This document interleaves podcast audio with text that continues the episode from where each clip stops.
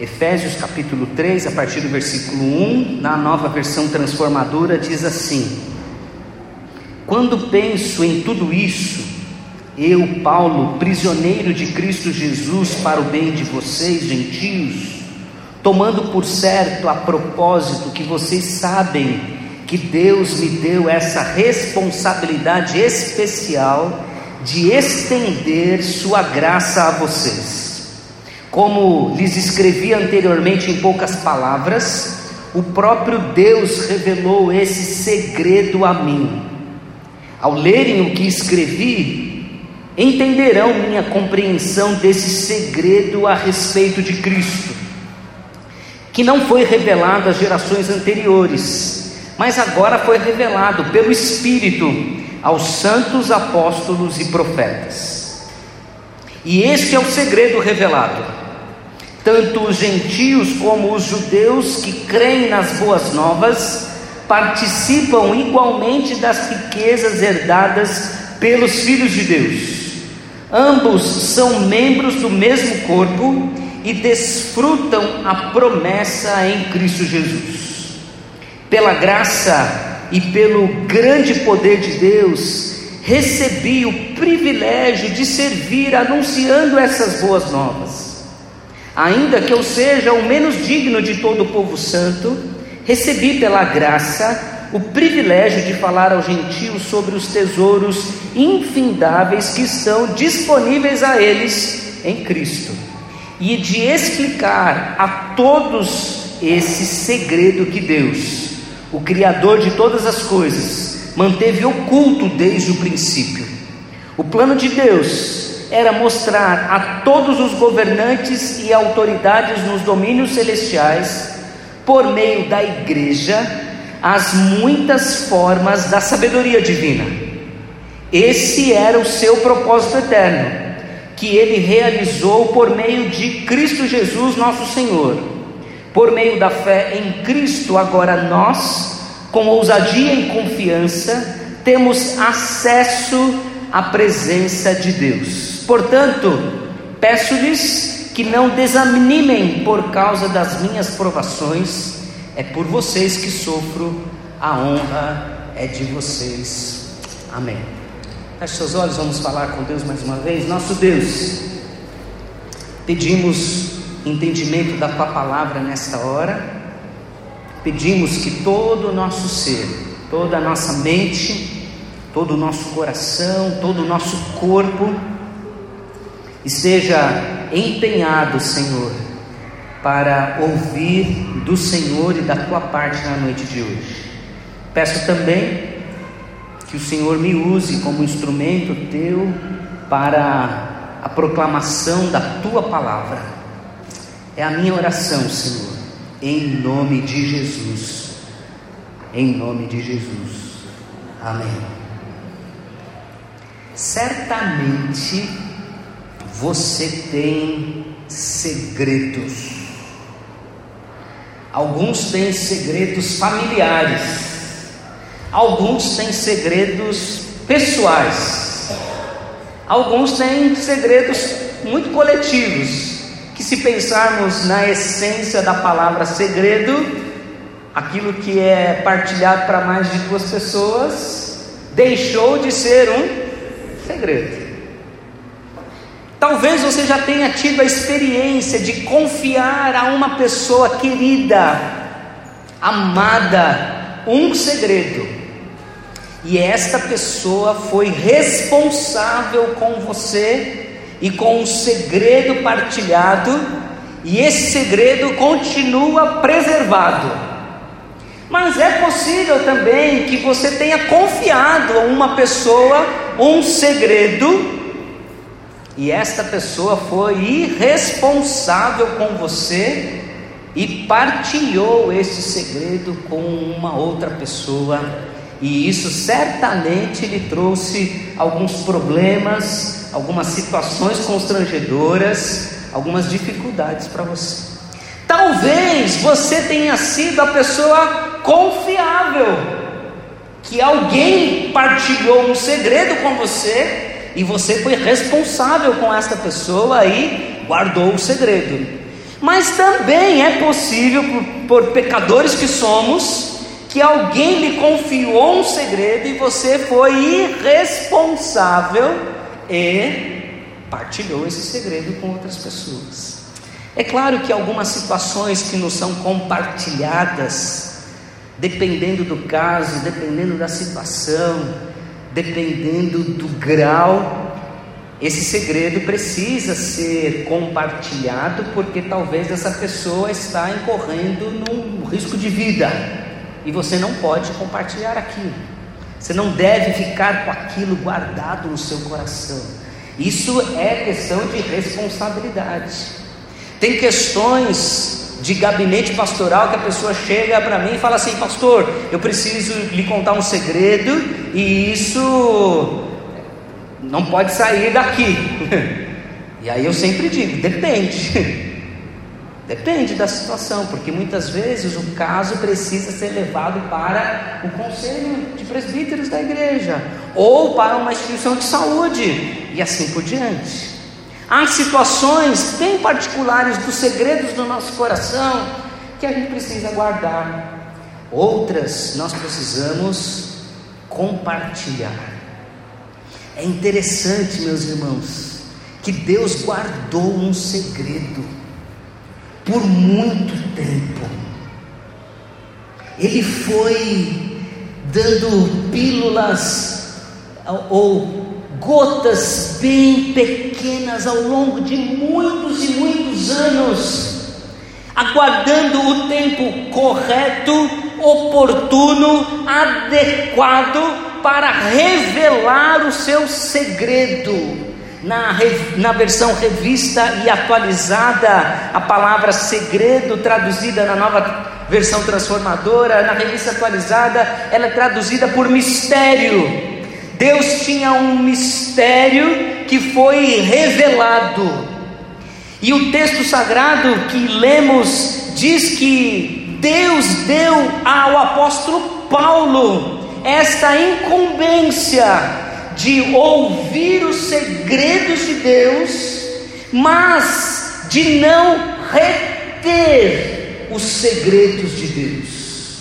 Ele foi incumbido de espalhar esse segredo para todos quantos forem capazes de ouvi-lo. E hoje nós lemos este segredo que Deus ocultou por um tempo, mas que agora está revelado. E é tão interessante a gente ser parte de um segredo.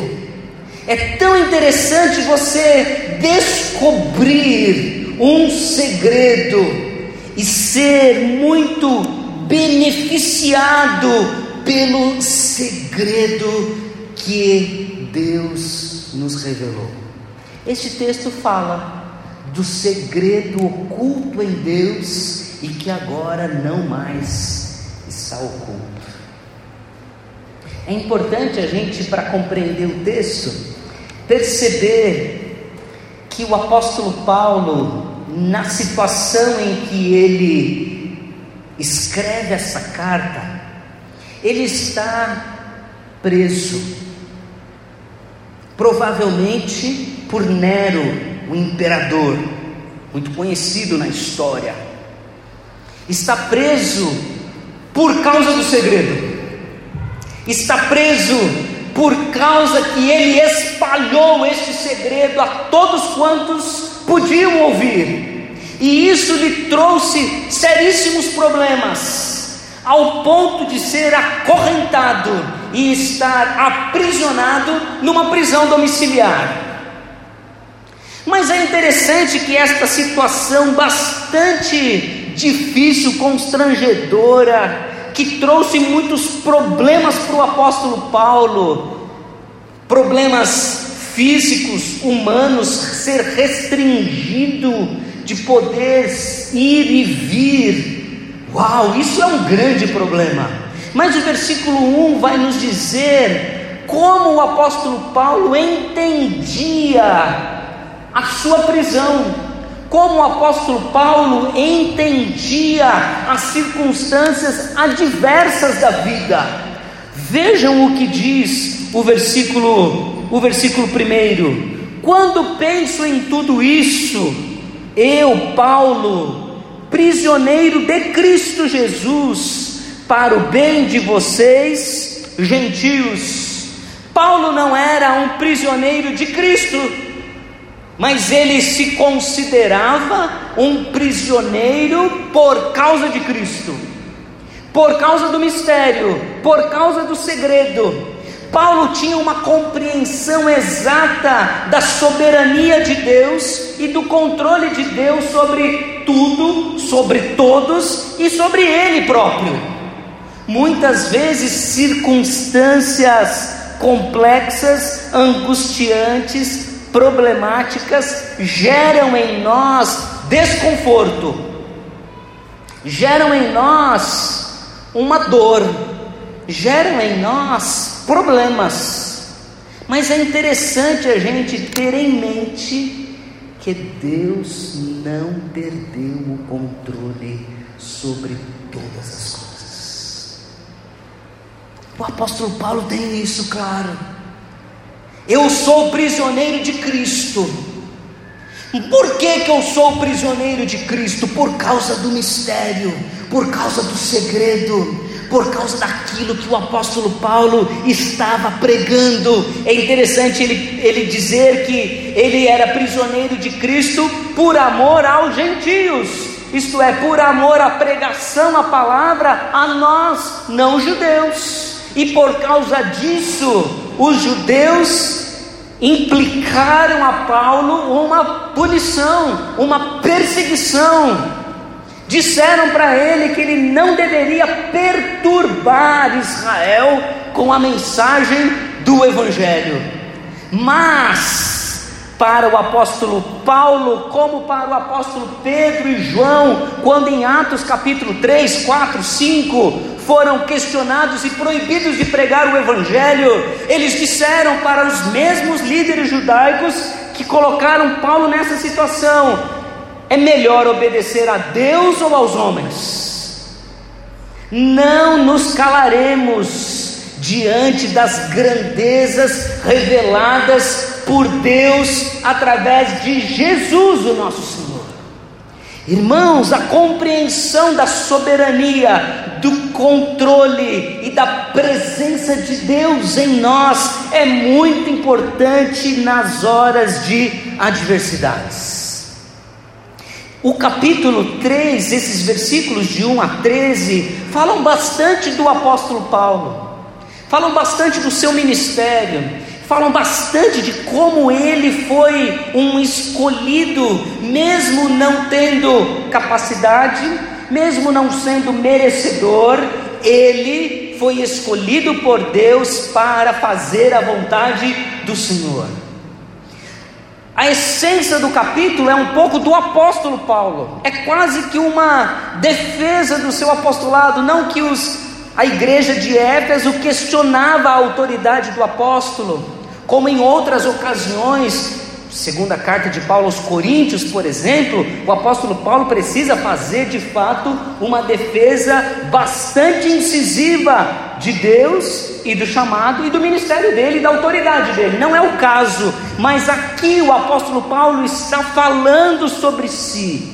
É interessante porque no no capítulo anterior, ele está falando de Deus, está falando da igreja, e agora ele chega para falar sobre ele. Mas, essencialmente, irmãos, eu gostaria de focar com vocês nesta revelação incrível que Deus deu ao apóstolo Paulo. Se você perceber o versículo 3, o versículo 4 e o versículo 9, eles têm uma palavra-chave, e esta palavra-chave, ela nos ajuda a compreender os pensamentos do apóstolo Paulo. E ele vai dizer que algo estava oculto e agora foi revelado. Na versão revista e atualizada, a palavra mistério no versículo 3, no versículo 4 e no versículo 9, ela se apresenta desta forma. Na nova versão transformadora, a mesma palavra é traduzida por segredo.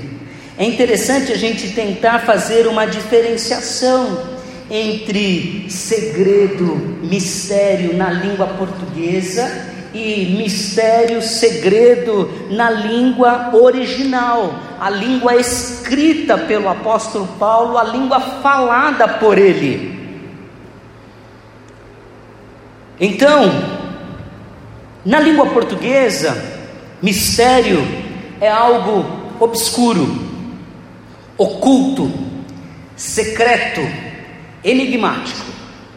Geralmente, quando a gente fala de mistério, nós estamos falando de algo oculto, obscuro, secreto, enigmático, algo que talvez não se explica, nem mesmo se compreende. Mas na língua grega, a língua que o apóstolo Paulo escreveu e falava, mistério é diferente. Ela continua sendo um segredo, mas algo que está guardado e que foi revelado. Então, deixa de ter uma perspectiva enigmática, incompreensível, obscura, para algo que estava guardado e foi tirado. Entendem? Está claro? A compreensão de um segredo era algo que estava guardado, não é algo inexplicável não é algo enigmático, não é algo obscuro, é algo que estava guardado. E que a partir de uma revelação, ela foi trazida à tona. No cristianismo bíblico, não há mistérios como a língua portuguesa entende. Mistérios ocultos, incompreensíveis, obscuros, enigmáticos. No cristianismo não há mistérios esotéricos a serem revelados por uma elite espiritual. Não há o código de Da Vinci. Vocês se lembram do filme onde a partir de uma certa contagem de palavras ou de letras ia se revelando um mistério que estava oculto, incompreensível. No cristianismo, não. No cristianismo, os mistérios de Deus são verdades reveladas, são verdades que a mente humana e o coração humana, humano podem compreender, porque Deus deseja ser compreendido. Não há nos desígnios mais internos do coração de Deus o desejo de não rebelar-se, o desejo de se esconder. Não há. Isso é desde Gênesis. Quando Deus criou Adão e Eva, ele se apresentava a ele todos os dias, ia para uma conversa agradável. Foi assim com Moisés, foi assim com Abraão, é assim com os profetas no Antigo Testamento. Sempre Deus vinha se revelar e tudo o que podemos compreender, conhecer, saber de Deus é porque Ele quis revelar a nós. E isso é extraordinário, porque nós, com a capacidade humana limitada por causa do pecado, nós com a fragilidade, a tendência de olharmos somente para nós e para os nossos nunca compreenderíamos a Deus, nunca chegaríamos a adorar a Deus, se um dia Ele não viesse a nós e se revelasse para nós. Por isso o apóstolo Paulo chega nesta conclusão especial e significativa. Se você olhar o versículo 6, vejam o que diz o versículo 6. E este é o segredo revelado. Vejam, o apóstolo Paulo diz: tinha algo que estava oculto, guardado, que Deus foi dando pinceladas, porque os profetas diziam a respeito de Jesus, os salmos falam a respeito que todas as nações se curvariam diante de Deus. Deus falou claramente a Abraão que todas as famílias da terra seriam abençoadas. Então o Senhor foi dando em conta gotas pílulas de revelação a respeito do seu plano original, do seu plano magnífico e maravilhoso. Mas chegou um momento específico onde todo esse plano já tinha sido concretizado e agora ele precisava ser explicado. Então o versículo 6 diz: E este é o segredo de Deus para mim e para você. Tanto os gentios como os judeus que creem nas boas novas participam igualmente das riquezas herdadas pelos filhos de Deus. Ambos são membros do mesmo corpo e desfrutam das promessas de Cristo Jesus. Glória a Deus. Percebam as palavras-chave. Participam igualmente das riquezas herdadas aos filhos de Deus, pelos filhos de Deus. Percebam as palavras-chave, ambos são membros do mesmo corpo e todos desfrutam das promessas de Deus, das promessas de Cristo para mim e para você. Há uma revelação, há um segredo do coração de Deus para mim e para você, meus irmãos. De Jesus, em Cristo Jesus, Deus permitiu que todos nós, os que cremos, como a palavra é bem clara, este é o segredo revelado, tanto os gentios como os judeus que creem nas boas novas se houver crença de nossa parte em Cristo, no Evangelho e no plano eterno de Deus, todos nós receberemos os segredos do Senhor. Quais são os segredos? Deus quer te dar riqueza herdada aos filhos de Deus. Algo especialmente maravilhoso.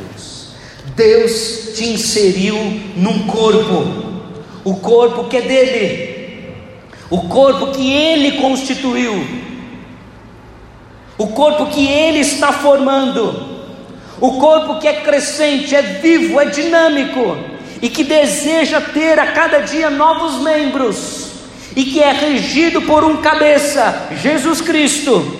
E todos nós podemos desfrutar das promessas de Cristo Jesus. Já pensou nisso? Deus te dá riquezas, Deus te dá a membresia de um corpo, e Deus te dá promessas em Cristo Jesus.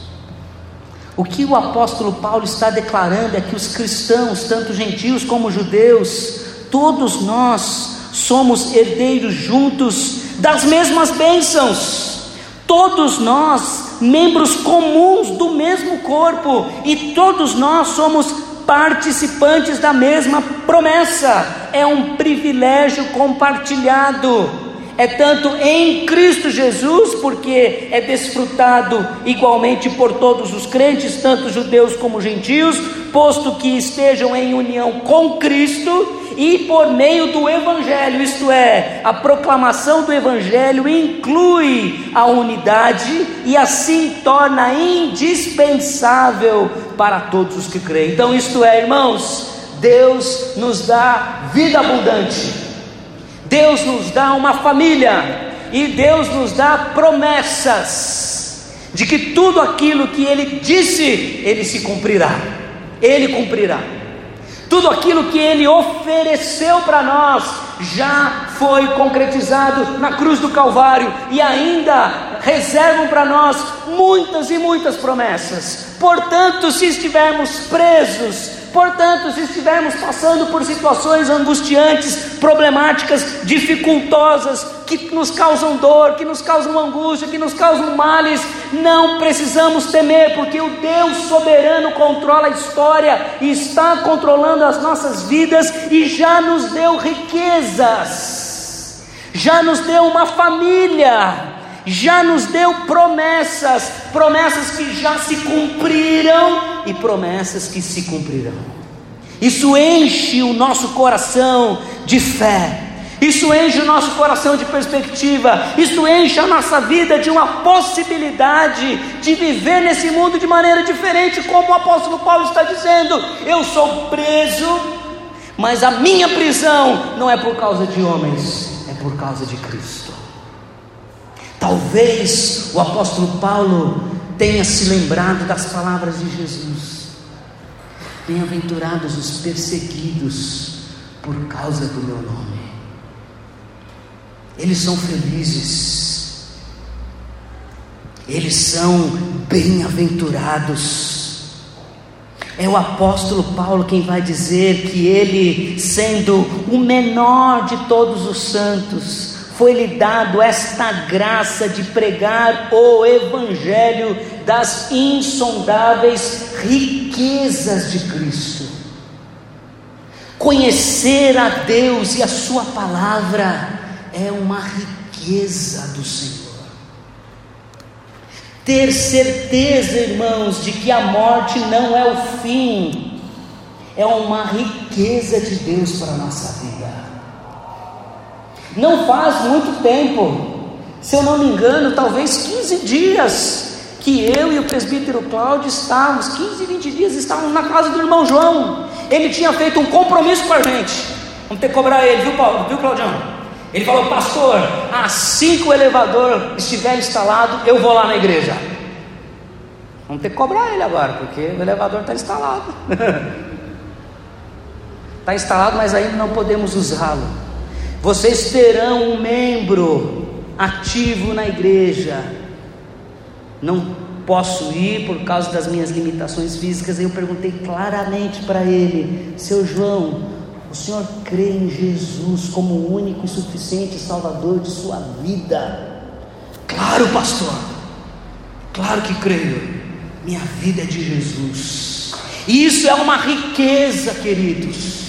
Isso garante a ele, garantiu a ele uma herança, uma promessa de que aquele corpo corruptível se tornaria um corpo incorruptível, que aquele corpo que sentia dores, que não conseguia respirar nos céus e agora ele já usufrui sem o seu corpo, mas da presença eterna de Deus, onde não há mais dor porque as dores se foram, são coisas do passado e novas se fizeram, é uma promessa de Deus para a nossa vida, é uma riqueza de Deus para nós. E como é bom, irmãos, a gente ter plena certeza que temos uma família, temos membros do mesmo corpo. Semana passada contei aos irmãos do testemunho da Bar, dizendo da importância da igreja, da família cristã nos momentos de angústia, de tristeza e de dor que a nossa irmã viveu. A Lilian hoje ao telefone falando com ela após a morte do seu João, ela falava: "Pastor, eu sou muito grata à minha igreja que cuida de mim".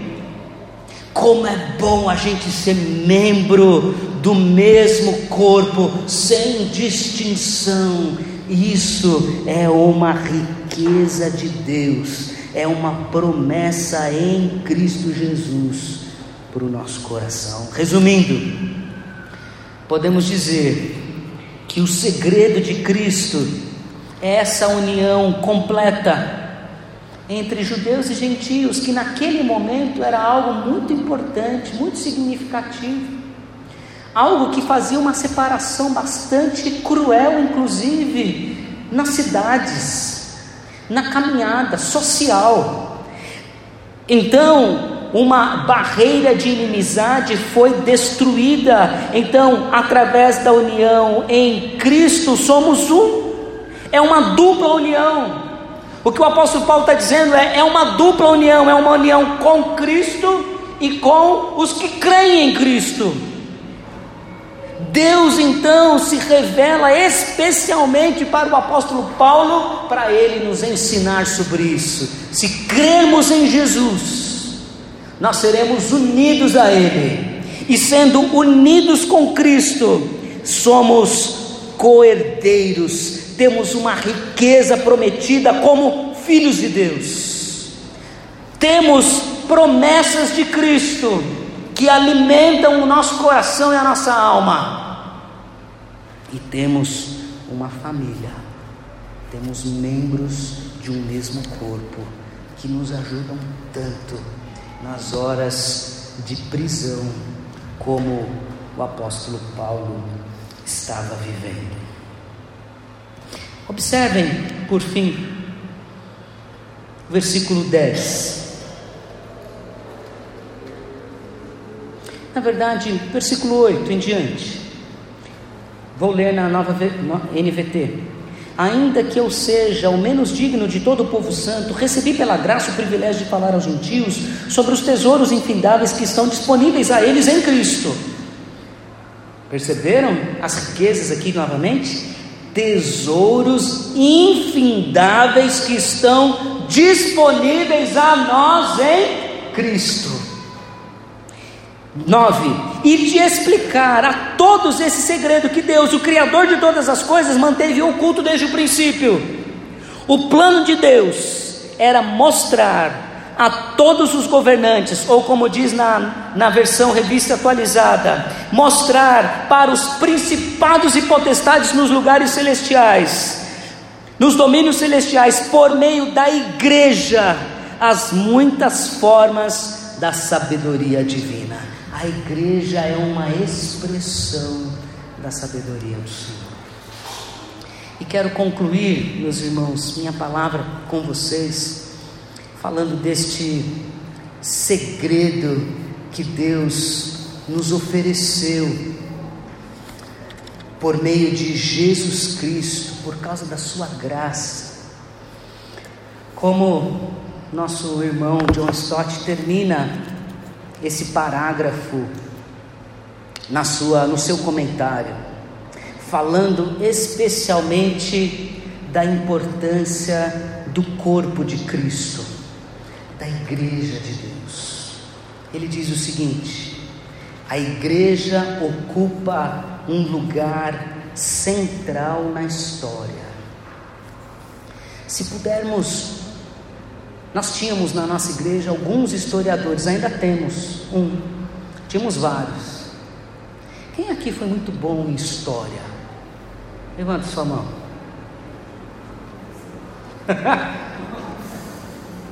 Vi dois irmãos, olha só.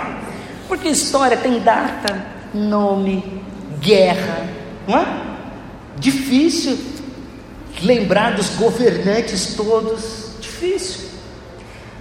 A igreja tem um lugar central na história, porque depois de Cristo é a igreja que está posta para revelar a obra do Senhor a obra de Jesus, através da pregação do Evangelho.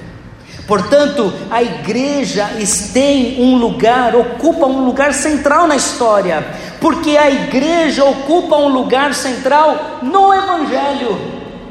É na pregação do Evangelho que ouvimos os mistérios de Deus, os segredos de Deus, e a partir dos segredos de Deus, nós participamos de uma igreja.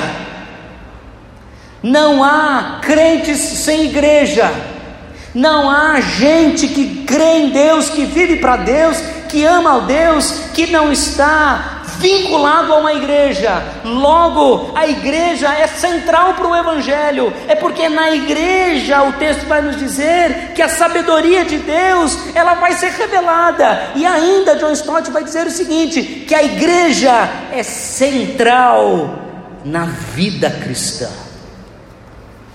Olha o versículo 12.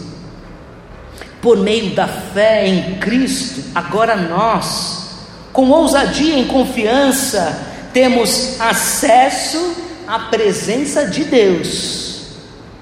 Portanto, peço-lhes que não desanimem por causa das minhas provações. Como que o apóstolo Paulo começou esse parágrafo dizendo que ele era um prisioneiro de Cristo, mas na verdade, humanamente falando, ele era um prisioneiro de Nero. E certamente esta igreja que foi fundada pelo apóstolo Paulo, está lá Atos revelando tudo isso. Ele, essa igreja se preocupava com ele. Aí ele vem e diz assim para essa igreja: Não desanimem-se por causa das minhas provações.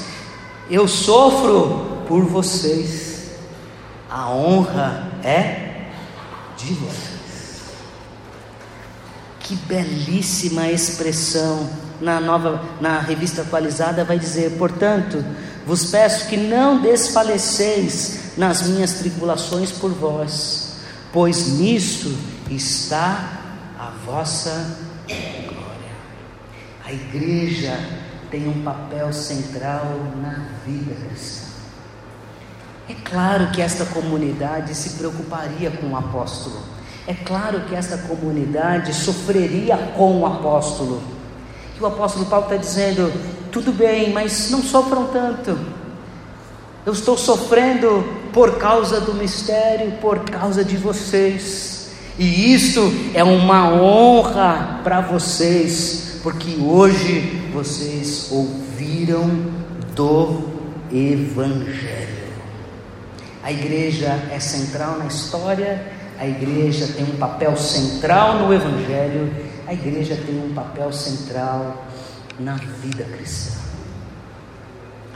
Deus nos revelou um segredo, e esse segredo está envolto na nossa vida na igreja.